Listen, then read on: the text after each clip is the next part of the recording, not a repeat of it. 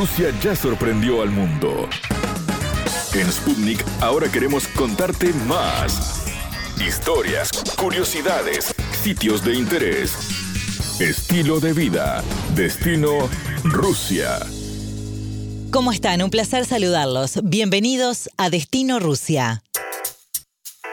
Alejandro Sobelín, descendiente de rusos y uno de los residentes de San Javier, ciudad de unos 2.000 habitantes ubicada en el departamento de Río Negro, Uruguay, conversó con Sputnik y compartió con nosotros la historia de la llegada de sus abuelos al país suramericano, cómo se conocieron sus padres y de qué manera trata de mantener vivo el legado cultural de sus ancestros, las costumbres rusas y su idioma. Justamente este sábado 6 de junio se conmemora un nuevo Día Mundial de la Lengua Rusa. Es en honor al escritor Alexander Pushkin, nacido un 6 de junio de 1799 en Moscú y considerado el escritor que fundó la versión moderna del idioma eslavo. La obra de este gran autor ruso, así como la de destacados escritores como León Tolstoy o Fyodor Dostoyevsky, dan prestigio a la lengua rusa. Sabelín rememoró además cómo fue la creación de la colonia rusa de San Javier en tierras charrúas y los primeros años nada fáciles de los inmigrantes allí. Los colonos rusos fueron los primeros que introdujeron el cultivo de girasol a Uruguay y ahí funcionó el primer molino aceitero. A través de comidas, música y bailes rusos tradicionales, los pobladores de esta localidad mantienen viva la cultura de sus abuelos y bisabuelos. Haciendo un poco de historia, las primeras 300 familias rusas que formaban parte del grupo religioso Nuevo Israel llegaron a Uruguay junto con su profeta y autoritario líder Basilio Luvkov en 1913. Los integrantes de este movimiento, casi todos campesinos, abandonaron el imperio ruso para escapar de la opresión del zar Nicolás II. A mediados de la década de 1920, recién comenzó a gestarse una mayor integración de los colonos a la sociedad uruguaya, sobre todo cuando Lubkov volvió a Rusia tras una ola de descontento hacia él dentro de la comunidad. La entrevista. Recibimos con mucho gusto a Alejandro Sabelín en Destino Rusia, un hijo de inmigrantes rusos un descendiente de, esa sangre y bueno, uno de los, de los tantos que, que están residiendo en la colonia rusa de San Javier. Y la idea justamente es conocer un poco su historia, cómo llegaron sus padres, sus abuelos, bueno, todo lo que tuvo que ver con esa gran inmigración rusa que, que se dio hace más de 100 años a tierras uruguayas, a tierras charrúas. Bienvenido, Alejandro. Soy descendiente de, de ruso de, por parte de mi abuelo. Mis padres nacieron acá, bueno, mi padre al poco tiempo de, haber llegado de Rusia, mi abuelo a los tres meses nació acá, en Uruguay, ¿no? Así que venía en viaje en el vientre de mi abuela, llegó acá. Ah, o sea que su abuela viajó embarazada, digamos. Embarazada, justamente, de seis meses llegó acá. Ah, ¿y qué, y qué viaje largo se animó a hacer con, con seis meses de embarazo? Y, bueno, eh, así fueron las cosas. Así son las mujeres rusas, ¿no? Valientes. Y, sí, bueno, sí, vamos a ponerle que sea así. Pero digo, está, y este, bueno, mi madre sí ya nació dos años y medio después acá.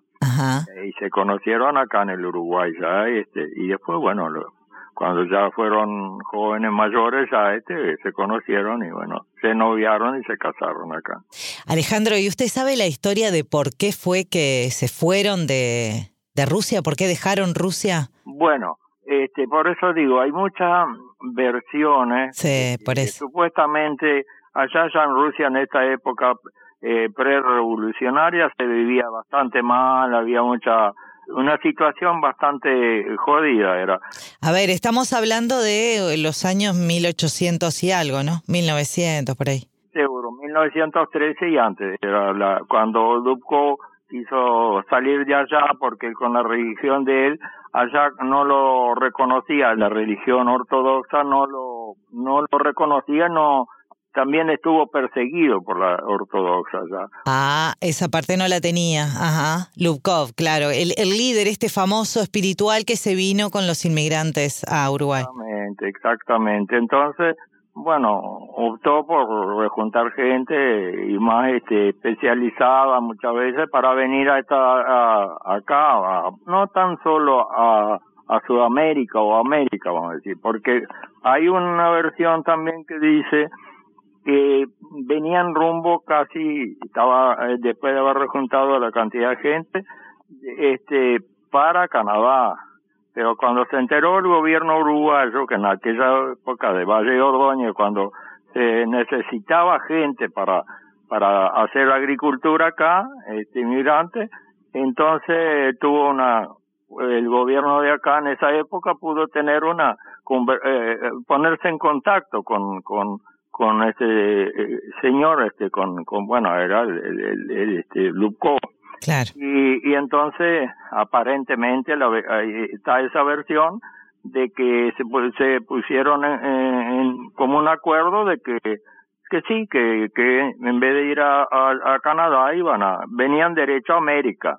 Y bueno, como que América era una parte más, más interesante tal vez, y aparte como le ofrecieron para trabajar en la tierra, está y ahí llegaron. En el ah, o sea que el destino en realidad original iba a ser Canadá. Podría ser Canadá.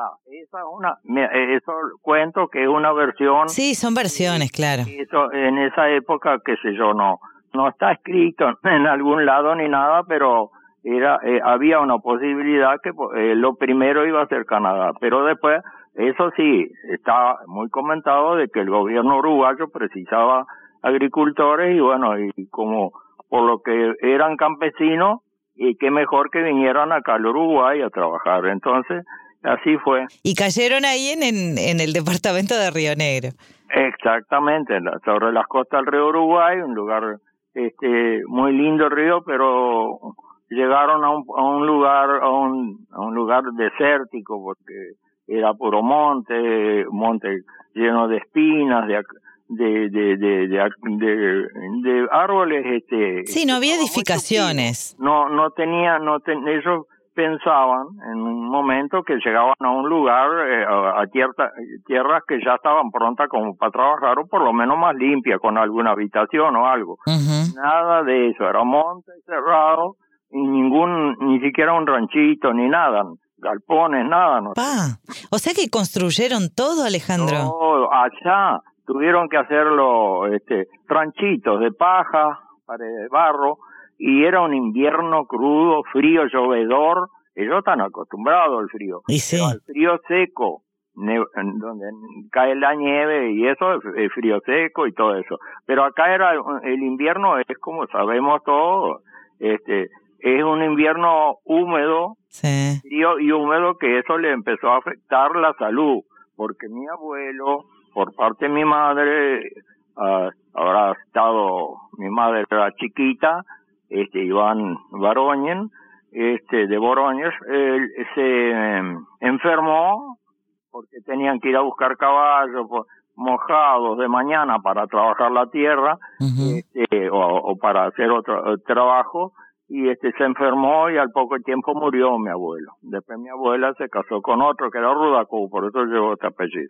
Pero también más o menos cuento la historia de cómo, cómo Adelina Spalter, la dueña de los campos acá, ayudó mucho a eso, a esa gente, a los inmigrantes. A los inmigrantes, ah, a ver que sí, porque les ofreció las tierras o cómo. no, y aparte le ofreció vacas para que tengan para ordeñar para los chicos, porque no tenían nada. Ah, qué bueno. Bueyes para arar la tierra. O sea que le fue muy cruel, muy dos años muy difíciles para ellos, muy difíciles. Alejandro, pero era gente que estaba acostumbrada al campo, o sea, eran campesinos o, o, se, o se hicieron acá de, de eso, no, de ese oficio. Sí, eran gente pobre de trabajo. Bien. Este, sí, sí, había de, de de uh, lugares, vamos a decir, hasta cosacos, vinieron gente de todos lados, uh por, por, por, por el líder, este, ¿no? Y entonces, digo, aparte... Sí, que después Lubkov tengo entendido que no, no, no se llevó, o sea, no se llevaban bien y se volvió a Rusia. Exactamente, por eso digo, la historia es muy... Eh, una historia de San Javier es, por un lado, una historia que tiene muchas cosas para para mismo para tener una escritura sobre eh, sobre la historia de San Javier. Sí, total. Escribir un libro de no sé cuántas páginas. es cierto, ¿no? Porque mira que trabajaron esos rusos, hicieron cooperativas de trabajo, araban después, con decir que araban con bueyes y hay fotos y todo que tenemos, este, y las mujeres, todo como trabajaban en el campo, se tiraban un rato a descansar después del trabajo y nunca faltaba una acordeonista a tocar y, y cantar y bailar, ¿viste? Qué linda. Allá en el mismo, eh, esa hora o media hora de, descanso que tenían era, eh, eh, ellos eran así, ¿viste? Esa, hay una parte que eran muy, muy alegres, ¿viste? Bueno, sí, los rusos son así, ¿no? Les gusta mucho también toda esa parte de música y de danza que todavía se mantiene en San Javier, ¿no? Porque hacen, cada tanto hacen reuniones y, y mantienen las tradiciones rusas. Justamente, justamente. La danza la, y lo lo que es la, la parte de comidas y todo eso, eh, toda esa tradición se sigue por suerte. ¿Y usted en su casa cocina comida rusa? Sí, algo se hace, por ejemplo, eh, lo más conocido, el, vareñik y todo eso, Ajá. Alejandro, ¿y usted cómo se enteró de toda esta historia? ¿Le habló en algún momento con, con sus padres que le contaron de cómo había sido todo esto? Sí, en algo, en algo sí, este, Karen, este, en algo hablábamos, pero muchas cosas también se, se conversaba. Así, y aparte yo con mis padres, mm. Mis dos hermanas y yo hablábamos, eh, vivimos mucho, fueron los alrededores de, de San Javier porque éramos, mi padre se dedicó a la apicultura y a, este, y a hacer huerta para, para tener para la venta, viste se llevaba paisandú o ayuno a todos esos lados. Entonces nosotros acá, en, allá en, en, campaña, quiero decir, entre con mis padres, este, nosotros hablábamos todo en ruso, prácticamente. Le iba a preguntar eso, si, si le habían enseñado ruso, si, si sus padres le hablaban en ruso o le hablaban en español. Eh, no, por eso mismo, más bien eh, muchas cosas, y más mi madre, este, bueno, y mi padre lo mismo, hablábamos en ruso y o sea, el ruso original de Rusia de antes, no el de ahora que se tiene mucho más cambio de más adelantado, pero igual, a la gente que han venido y han hablado con con nosotros, conmigo, dice, no, no, está bien, dice, por más que sea un ruso, el, el ruso, el idioma antiguo, pero, pero se entiende y es claro que es así, así se hablaba en Rusia también, ¿no? Antiguamente. Bueno, y entonces está, Digo, ahí fue que aprendimos y nunca, nunca dejamos de hablar el ruso. Digo, ah, en lugares donde, claro, no íbamos a estar hablando delante de gente que éramos delicados para eso, para no, este, delante de visitas y eso, no estar hablando mucho en ruso porque la gente no entendía, pero, pero igual, mi madre, yo tenía una, una prima, ella hablaba en ruso tranquilamente, ¿no? O sea que entre ustedes, sí, se, entre la familia, digamos, sí se hablaba ruso. Ah, sí, sí, sí. sí. Bien. Y ah, por eso que yo, bien o mal, este, siempre este, traté de seguir el ruso y bueno, este, y algo más aprendí con las profesoras que venían de Rusia acá al Máximo a, a dar clases. Hice algunas clases más para perfeccionarme en alguna Ah, no todo era, era tan, tan fácil aprender el ruso, ¿no? Me gustaría saber si usted se preocupó por eso también, ¿no? Por mantener esa cultura y esas tradiciones que lo trajeron a, al país, a, a, la sangre rusa. Y bueno, si ahora me está diciendo, por ejemplo, esto, ¿no? Que, que, se interesó por estudiar ruso. Eh, ¿Usted mantuvo todo eso incluso hasta con su familia? ¿O le daba igual? En esa época todavía se hablaba bastante el ruso. El español y el ruso eh, no había problema. Aparte se hizo, ah, hubo como una mezcla entre el ruso y el español que era el idioma sanjavierino, le llamábamos. Y lo otro te cuento que lo que tuvo este, esta inmigración, que eran 300 familias, no pocas, fue la más grande hasta la época, hasta ahora, la más grande en ese año este, la inmigración de, de Rusia de 300 familias que hasta ahora no se ha conocido en Sudamérica, ¿no? Entonces digo, fueron muy abiertos con los criollos de acá. Eh, como lo, se, pues, eh, venían eh, gente que ya habitaba acá, este, se pusieron en contacto, a los pocos años empezaron a, a casar, a, fueron, se familiarizaron de una manera que ya ahora es una mezcla total. Al final, ahora, este, no es, no, de ruso queda poco y nada, ¿eh? de ruso queda poco. Ahora yo hace más de 22 años que integro en el consejo directivo del Máximo Gorki. Entonces ahí sí, con las danzas hemos recorrido todo el país, con, la, con el conjunto Kalinka. El 6 de junio es el Día de la Lengua Rusa, que es un día impuesto, digamos, por, por la ONU, ¿no? Eh, y por el, por el cumpleaños del gran poeta ruso Alexander Pushkin. Ah, Pushkin. Exactamente. Y mm, cuénteme un poco a usted, ¿qué le genera el ruso? ¿Escucha hablar ruso o cuando usted habla ruso, qué, qué le genera el idioma? Es una buena pregunta esa, porque yo antiguamente estaba, cuando era más joven, como andaba, no, eh, muy, tenía mucho contacto con Paysandú, todo lo comercial, en donde vivía, me quedaba cerca, San Javier y allá entonces, y hablaba, este, qué sé yo, no, no lo tenía el ruso como una cosa tan importante como, eh, vamos a decir, el español estaba más que el ruso, ¿no? Porque en todos lados se hablaba el español y bueno. Y resulta que ahora con los años, hace unos cuantos años atrás, me empezó a entrar una como una nostalgia o algo sobre los abuelos, los padres, la música, la cultura, que la, la teníamos, como ya lo he contado, y me, me daban ganas de hablar en ruso, ¿viste? Claro. De seguir, por eso traté de aprender algo más, venían profesoras, muchas se quedaban a veces en casa, y entonces, y viene la, la coreógrafa de, de, de Borones justamente, donde vino Lupko y todo eso, y, y, y, ya hace 10 años que viene, este, viene cada un año, cada dos años, y este, y entonces, a mí me, me, el ruso me, y tengo música, yo he hecho dos años de, de eh, audición, este, con música rusa en, la radio San Javier, y este y eso lo ha salido públicamente y en televisión por todos lados. Así que digo el ruso para mí hablar ahora yo hablo con una hermana con la mayor principalmente este o tengo una prima acá que hablamos nos saludamos de mañana en ruso y, y yo que sé me gusta quiero hablar. Por eso digo me entró una una sensación de de amor al, al, idioma ruso. Es difícil pero uno cuando ya lo sabe eh, le gusta seguir. Claro, qué lindo eso que cuenta, ¿no? Porque es como que le agarró un cariño a la lengua y trata de mantenerla viva en su, en su entorno. Eso está muy bueno. exactamente.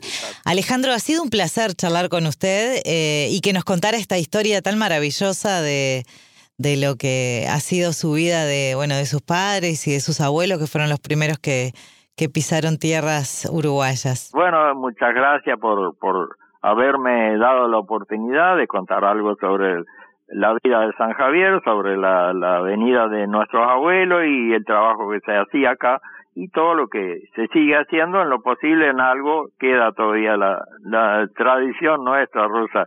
O sea, y este, así que un saludo grande para todos los, los que me van a escuchar y allá a, la agencia Sputnik de Montevideo, Karen, le agradezco mucho. ¿Sabías que conocemos datos de Rusia que te van a maravillar? A los rusos les encanta arreglarse y son muy coquetos, sobre todo las mujeres. A veces incluso pueden parecer extravagantes, ya que gustan de camisas con estampados originales y transparencias, además de accesorios brillantes y metálicos. Pero lo que está claro es que cuidan su vestimenta al detalle. Por eso es bastante probable que un occidental parezca demasiado informal o descuidado en encuentros con rusos. Así que si piensas visitar Rusia en algún momento, una vez se abran las fronteras nuevamente, mete en tu maleta ropa linda de vestir y si eres chica, no olvides llevar esos taconazos que tienes reservados para ocasiones especiales. Hasta aquí, Destino Rusia. Nos reencontramos pronto. Destino Rusia.